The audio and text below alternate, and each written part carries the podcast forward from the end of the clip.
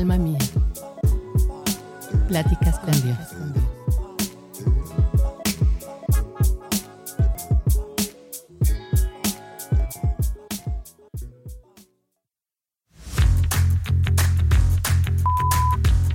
Este, bueno, te voy a hacer unas preguntitas nada más. Son para un programa de radio. Eh, son 1, 2, 3, 4, 5 preguntitas. Eh, la primera pregunta dice, um, ¿cuáles son las tres cosas que más amas? Las tres cosas que más amo es a mi esposa, eh, mi familia, El teatro, La segunda pregunta es, ¿consideras que amas el dinero? sí. no. creo que el dinero es una herramienta para lograr algunas cosas que necesitamos en la vida y como tal no es bueno amar un objeto material. ¿Qué piensa del amor propio? Que está chido porque te hace quererte a ti mismo y respetarte. Importantísimo. Si no hay amor propio, no puedes amar a alguien más. Cuando la mujer tiene la autoestima abajo, es porque no se quiere.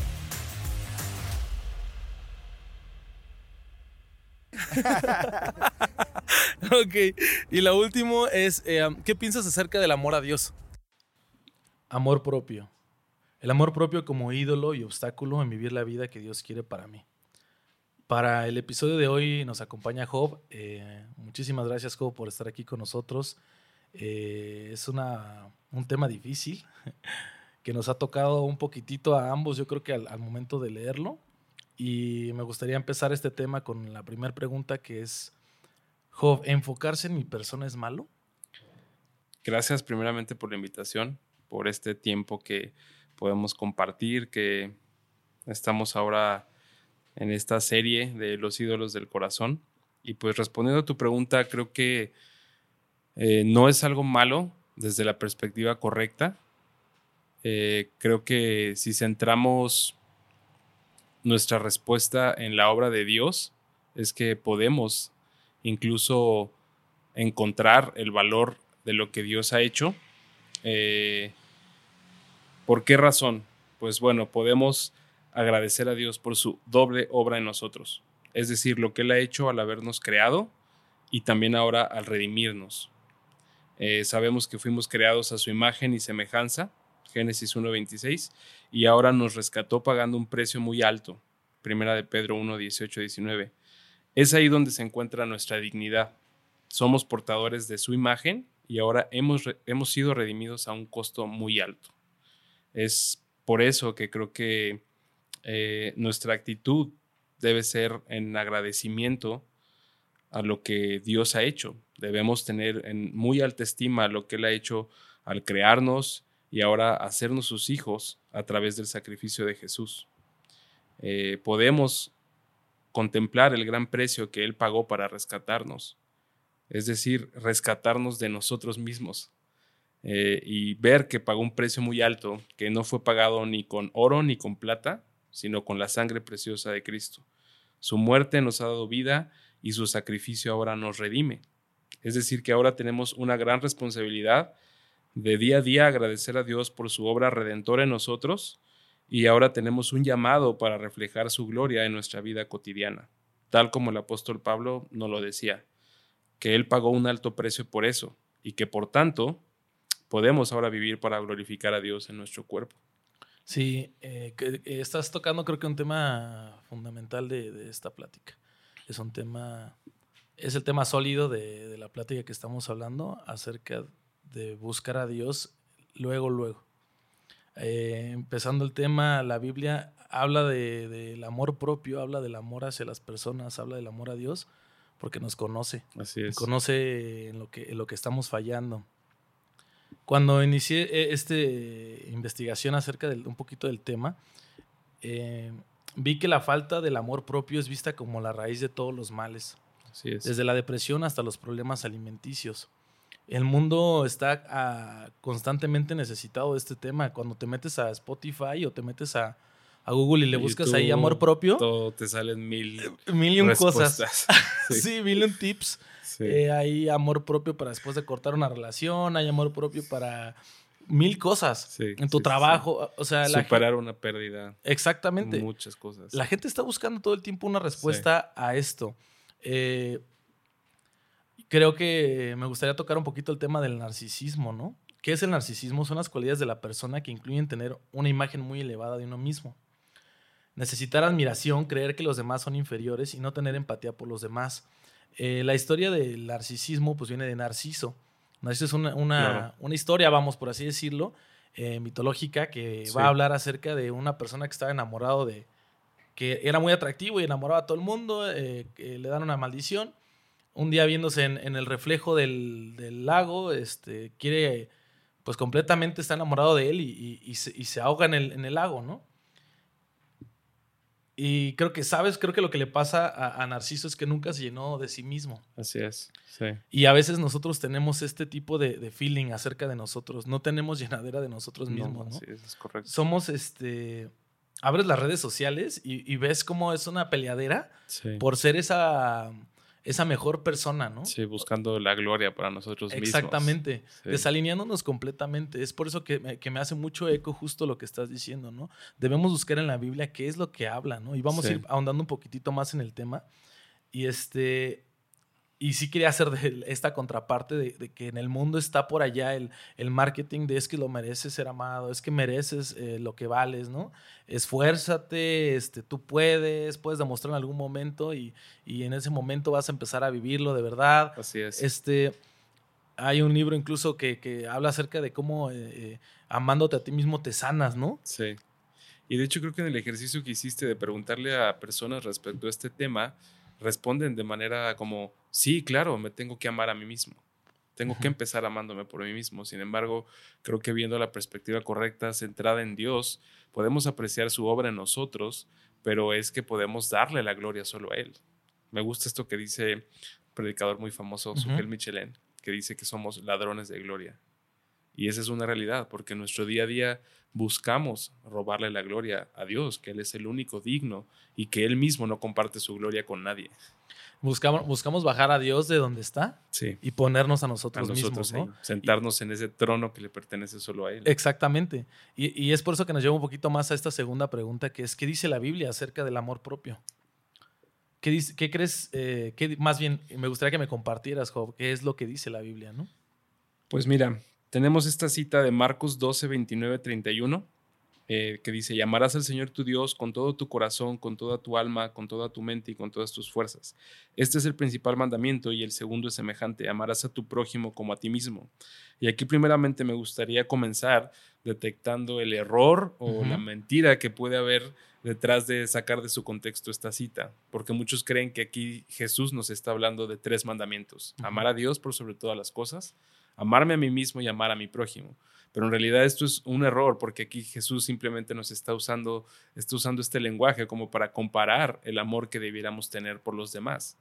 La realidad es que la Biblia no nos habla de, eh, de que debiéramos amarnos a nosotros mismos. Incluso en segunda de Timoteo, Pablo le, le, le recuerda a Timoteo que debe de cuidarse porque habrá tiempos en los cuales surgirá, habrá muchos hombres amadores de sí mismos.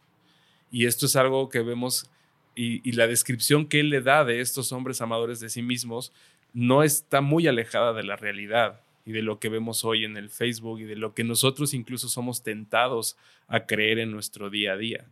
Es una tentación latente. Aquí en, este, en esta porción de Marcos, lo que Jesús nos está diciendo, así como tú buscas cubrir tus necesidades, así como tú buscas complacerte a ti mismo, que lo hacemos apasionadamente. La realidad es que hacemos lo que esté a nuestro, nuestro alcance para poder conseguir lo que deseamos. Y lo que Jesús nos está diciendo, con ese mismo esfuerzo y con esa misma pasión, ama a tu prójimo.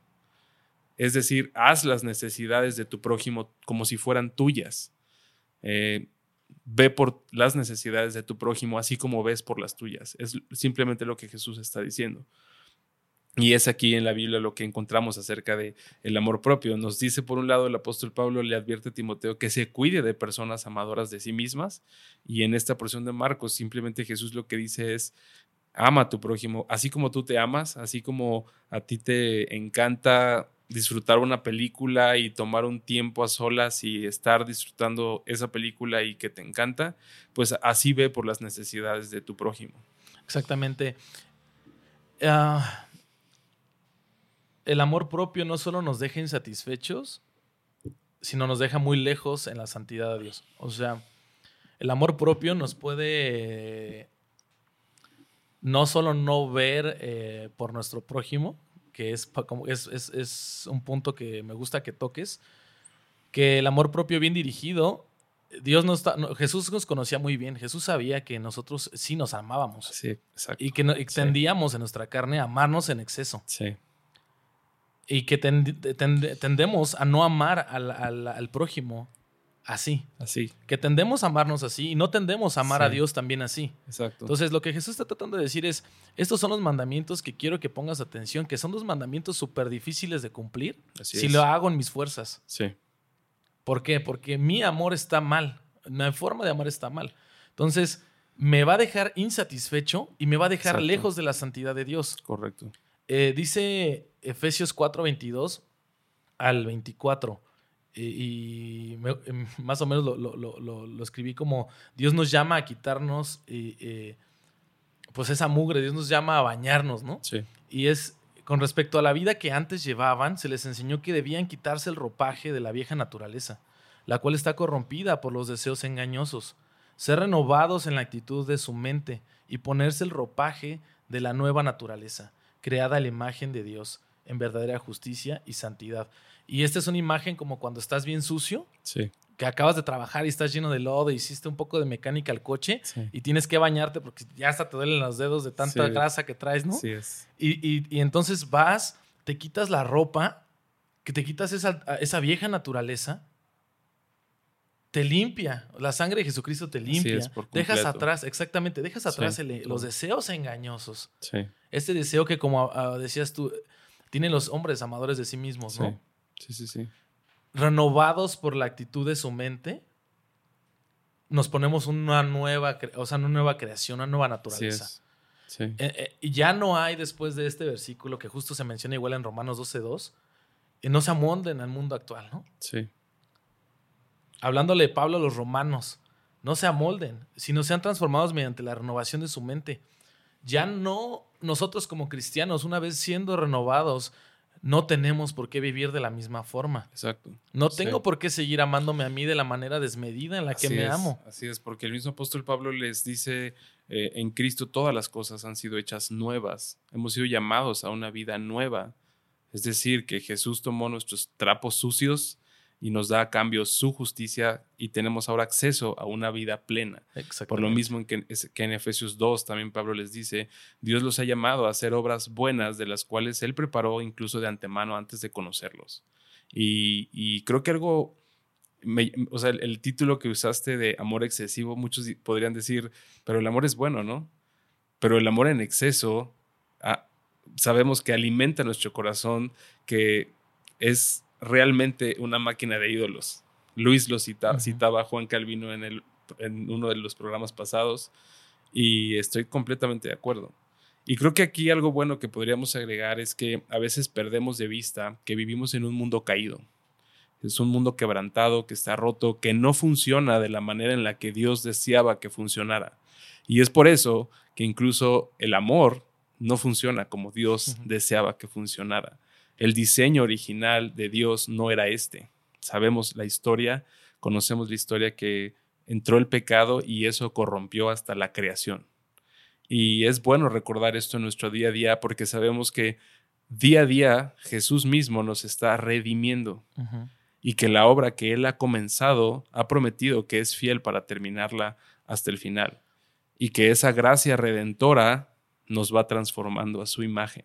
Y es solo por medio de esa gracia y de la obra de la redención que podemos llegar un- al punto en el cual estabas hablando a- hace rato, ¿no? De eh, dejen a un lado esa vida pasada y ahora tienen acceso a la santidad de Dios.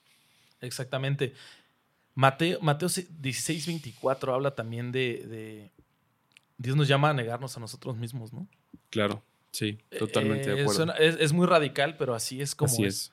Sí, Eh, Dios nos llama y el ejemplo de, los, eh, de sus discípulos es, es parte de, ¿no? sí. Incluso sí, cuando dice, oye, los voy a hacer ahora pescadores Así es. de, de hombres, ¿no? Y de hecho creo que pudiéramos parafrasear a, las palabras de Jesús, el eh, niégate a ti mismo, toma tu cruz y sígueme, sería, podríamos parafrasear y decir que Jesús nos está diciendo, aborrécete a ti mismo. Abandona por completo las esperanzas que tengas en ti de ser tu propio Salvador y sígueme. Creo que ese es el llamado tan radical del, del cristianismo y de. Jesús. Un llamado a aborrecer nuestra vida pasada, eh, mirarnos al espejo y decir, es imposible salvarme, no puedo hacerlo en mis esfuerzos, he fracasado totalmente y que podamos ver a Jesús y decir, pero mira qué grandioso Salvador tenemos y que me salva de mí mismo. Y esto es algo escandaloso porque, sabes, las personas eh, que tal vez eh, nos escuchen y, y aún no sean creyentes pudieran estar escandalizados por estas declaraciones. Pero sabemos que es una realidad que Jesús nos está llamando a aborrecernos a nosotros mismos y amarlo a Él por sobre todas las cosas. Sí, y, y- y el termómetro fácil de saber cómo esto no funciona. Sí. Quizás digan, ah, qué radical es la forma de pensar, ¿no? Sí, Qué radicales son los cristianos al momento de poner este tipo de, de cosas, de decir que el amor eh, no podemos amar de una forma eh, correcta, ¿no? sí, Que, que amamos de formas desmedidas, que, eh, que no basta más que darle una mirada a, los diarios. sí. No basta más que a- a abrir un, un poco eh, una revista quién. Así es. Sí, Va- vamos a ver esto. Sí, exacto. Exactamente. Por completo. Vamos a ver que nuestro amor nos tiene viviendo lo que ahora vivimos. Sí.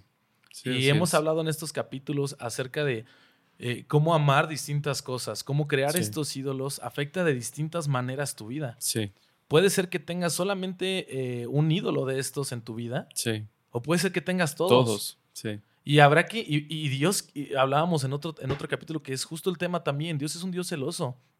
Dios viene por ti, viene por todo. Sí. Y, y Dios no nos llamó a la impureza, sino a la santidad, que es Sí. justo lo que habla 1 de Tesalonicenses 4.7. 4-7. Ok, sí, de hecho, estoy totalmente de acuerdo con esto y creo que eh, este es uno de los temas que incluso como cristianos, me atrevo a decir que es de lo que más batallamos, ¿no? Esta lucha interna que se da en, en amarnos a nosotros mismos y querer, como decíamos hace rato, tomar el lugar que solo le corresponde a Dios y eso es como una afrenta precisamente contra Dios y contra su santidad. Y, y bueno, ahora finalmente podemos responder a la, a la última pregunta, ¿no? ¿Cómo debo entonces amar a los demás? ¿Cómo debo amar a mi prójimo? Creo que aquí es cuando vamos a ir aterrizando el avión de todo esto que hemos estado hablando, porque precisamente vemos que creo que este es el principal de todos los males. Precisamente eh, el problema en nuestra vida cotidiana es que nos amamos tanto a nosotros mismos que dejamos a un lado las necesidades de los demás. Dejamos a un lado las necesidades de una mujer que va cruzando la calle y no soy capaz de bajarme y ayudar a esta anciana a cruzar la calle, por darte un ejemplo. Entonces, esto ya es como respondiendo más en la vida práctica y creo que esa es la intención, que estos podcasts puedan servir para llevarnos a, practicar esto que estamos escuchando. Y esta pregunta es como, ¿cómo entonces debo amar a los demás? Pues precisamente en la cita de Marcos que leí, eh, Jesús dice, el, primer mandamiento es amar a Dios por sobre todas las cosas y el segundo es semejante, amar a tu prójimo como a ti mismo. Pero ahora debemos partir del punto en que en Romanos 8, 29, 30 dice lo siguiente, Dios conoció a los suyos de antemano y los eligió para llegar a nacer como a, que llegaran a ser como su hijo, a fin de que su hijo fuera el hijo mayor entre muchos hermanos. Después de haberlos elegido, Dios los llamó para que se acercaran a él, y una vez que los llamó, los puso en la relación correcta con él, y luego de ponerlos en la relación correcta con él, les dio su gloria. ¿Qué tiene que ver esto? Bueno, tiene que ver todo, porque si Dios ahora me ha puesto en la relación correcta con Él por medio del sacrificio de Jesús, es que ahora estoy preparado para amar a mi prójimo. Por eso es que creo que eh, la única manera correcta en la que yo puedo amar a mis padres, a mis hermanas, a una esposa, es cuando he experimentado esto, que estoy en la relación correcta con Dios y que ahora todo parte de ahí, que en mi vida práctica, es decir, que yo simplemente estoy respondiendo a lo que Dios ha hecho, que me amó tanto que envió a su hijo a morir en una cruz para ponerme en la relación correcta con él, darme una nueva identidad, hacerme su hijo, darme un lugar en su mesa sin merecerlo, solo por su gracia, y es ahora en consecuencia de eso y en respuesta a eso que yo puedo estar interesado por las necesidades de Rodrigo. Es la única manera en la cual yo puedo estar interesado por alguien que tal vez es primera vez que lo veo, pero sabemos que tenemos en común a un Padre Celestial y es por Él, por, por lo que Dios ha hecho, que yo puedo anteponer mis necesidades y amar a esa persona, ¿sí? Sin, sin, sin digamos, preguntarle ni siquiera mucho, importarme, tener empatía. Es, es, es de esta manera que puedo tener una empatía real por las personas, de saber que sin importar lo que hayas pasado, pero si tienes una necesidad, esa necesidad la puedo hacer mía. Eh, Va a que esta nueva mentalidad, esta nueva naturaleza que Dios pone en nuestros, en nuestros corazones y en nuestras mentes y en nuestras manos, porque es accionable, como Así comentabas es. tú, Sí, a reorganizar sí. la forma en que estoy amando, el orden en que estoy amando, la- eh, aquí sí, a- sí altera el producto. claro. El, el- orden en que yo pongo las cosas en mi Sí. corazón va a cambiar la manera en la que vivo mi vida Así es. y afecto la vida de la gente que me ama y de la que no me ama. Sí, Porque también fui llamado a amar a mis enemigos, así es. a la así gente que persigue la iglesia, a la Totalmente. gente que persigue el nombre de Dios, el nombre de Jesús. Sí, claro. Yo, yo fui a- a llamado a amarlos. Sí, Eh, yendo a, esta- a este punto de, de- de organización de, de prioridades, recuerdo a una de mis amigas en la universidad eh, ser eh, la presidenta de un cantante muy famoso ahora ya, eh, español, y este, era, era presidenta del club de fans. sí. Y ella, por medio de este, de este puesto que pues no recibía una, un dinero a cambio, Sí, pues sí lo recibía. hacía lo, hacía, lo hacía por amor. A, Este- lo- a los chinos de ese cantante, seguramente. Exactamente. Y este, a veces conseguía tickets, a veces conseguía este, muchísimas fotos, las subía al Claro. Facebook. Y este cuate, pues qué padre, ¿no? Tener un buen de, de seguidores en Instagram. Sí, Tener todo. un club de fans que cada que llegas al aeropuerto te, da- te dan agua, recibe. te reciben, este, hasta claro, con banderas, ¿no? Así es, y lo, y lo conviertes en dinero y dices, qué conveniente es esto. sí, exactamente, ¿no?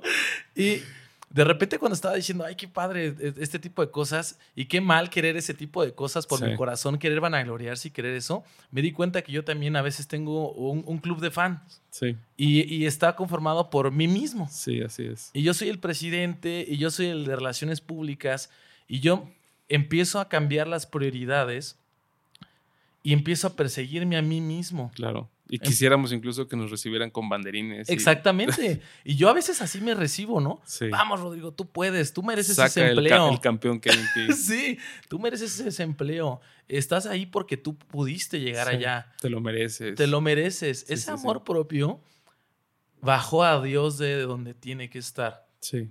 y Dios es. no tiene que ser mi prioridad. Dios tiene que ser mi centro. Así es. Cuando hablamos de prioridades, usualmente vamos del 1 al 10, del 1 al 20. Claro. Dios no está en esas prioridades. No, Él es todo. Él es todo. Sí. Él es nuestro sol. Así Yo es, giro claro. alrededor de su gloria. Sí. Entonces, cuando estoy viendo todo este tipo de cosas y veo ya mi corazón así como que con lupa, y bueno, incluso sin lupa se ve igual, digo, pero ¿qué vio Dios en mí? Y, y sabes, Job, creo que lo que vio en mí pues fue nada bueno. Así O sea, vio un pecador imposible de salvarse a mí mismo. Sí. Y lo que sí vio fue una, fue una forma de darme la gracia. Así es, de ser receptores de su gracia, vasos de gracia. Exactamente. Y me gustaría mucho, quizás como fuimos platicando acerca de, de cómo debo amarme entonces, ¿no? Cómo, cómo debo amarme como Dios me creó y, y cómo buscar ordenar esa parte. Esa parte, claro. Creo que eh, ahí podríamos simplemente ver cuál es mi actitud en mi día a día. Es que puedo yo agradecer a Dios, puedo alabar a Dios por la creación que, que Él plasmó en mí al haberme hecho a su imagen y que ahora, como decíamos al principio, me ha redimido. Es decir, soy su doble creación. No solamente me creó, sino que ahora me compró y pagó un precio altísimo por él. Es decir, que debemos tener en una alta estima lo que Dios ha hecho. Y es que yo puedo amar a eso, ¿sí? Pero te das cuenta cómo es la posición correcta. O sea, dejar a un lado el amor a mí mismo, pero sí puedo amar la obra de Dios y lo que Él ha hecho, porque, vaya, no nos compró con cualquier cosa. Derramó la preciosa sangre de Cristo. Y eso nos da un valor invaluable. Y es que lo, lo acabas de decir, simplemente vio un pecador que vio a alguien donde podía derramar su sangre, pero incluso fue más allá, porque Romanos 5.8 nos dice que aun cuando éramos sus enemigos, Él pagó por nosotros. Es decir, fue mucho más allá. Entonces, en respuesta a esto, es que podríamos nosotros entonces responder en alabanza en nuestra día a día. Ahora sabiendo que somos receptores de su gracia, que somos portadores de su imagen y de su gloria, y que Él ahora tiene el plan de llenar la tierra con su gloria a través de sus hijos redimidos por gracia, es que podemos responder en alabanza como el rey David lo hacía en el Salmo 139, donde Él dice, porque tú formaste mis entrañas, tú me hiciste en el vientre de mi madre, te alabaré porque formidables, maravillosas son tus obras, estoy maravillado y mi alma lo sabe muy bien. En otra porción de Efesios, Él dice que somos su obra maestra en inglés dice masterpiece. Es increíble lo que Dios ha hecho. Y no por nosotros, sino por el precio que pagó para poder alcanzarnos, rescatarnos y redimirnos.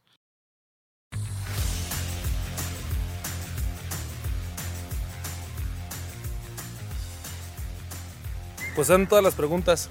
Este, la página de internet del, programa de radio se llama pláticascondios.com, donde vamos a hablar de, del amor en general por si quiere escucharlo por ahí, va a salir este pedacito. Le agradezco muchísimo, jefe. Que esté muy bien.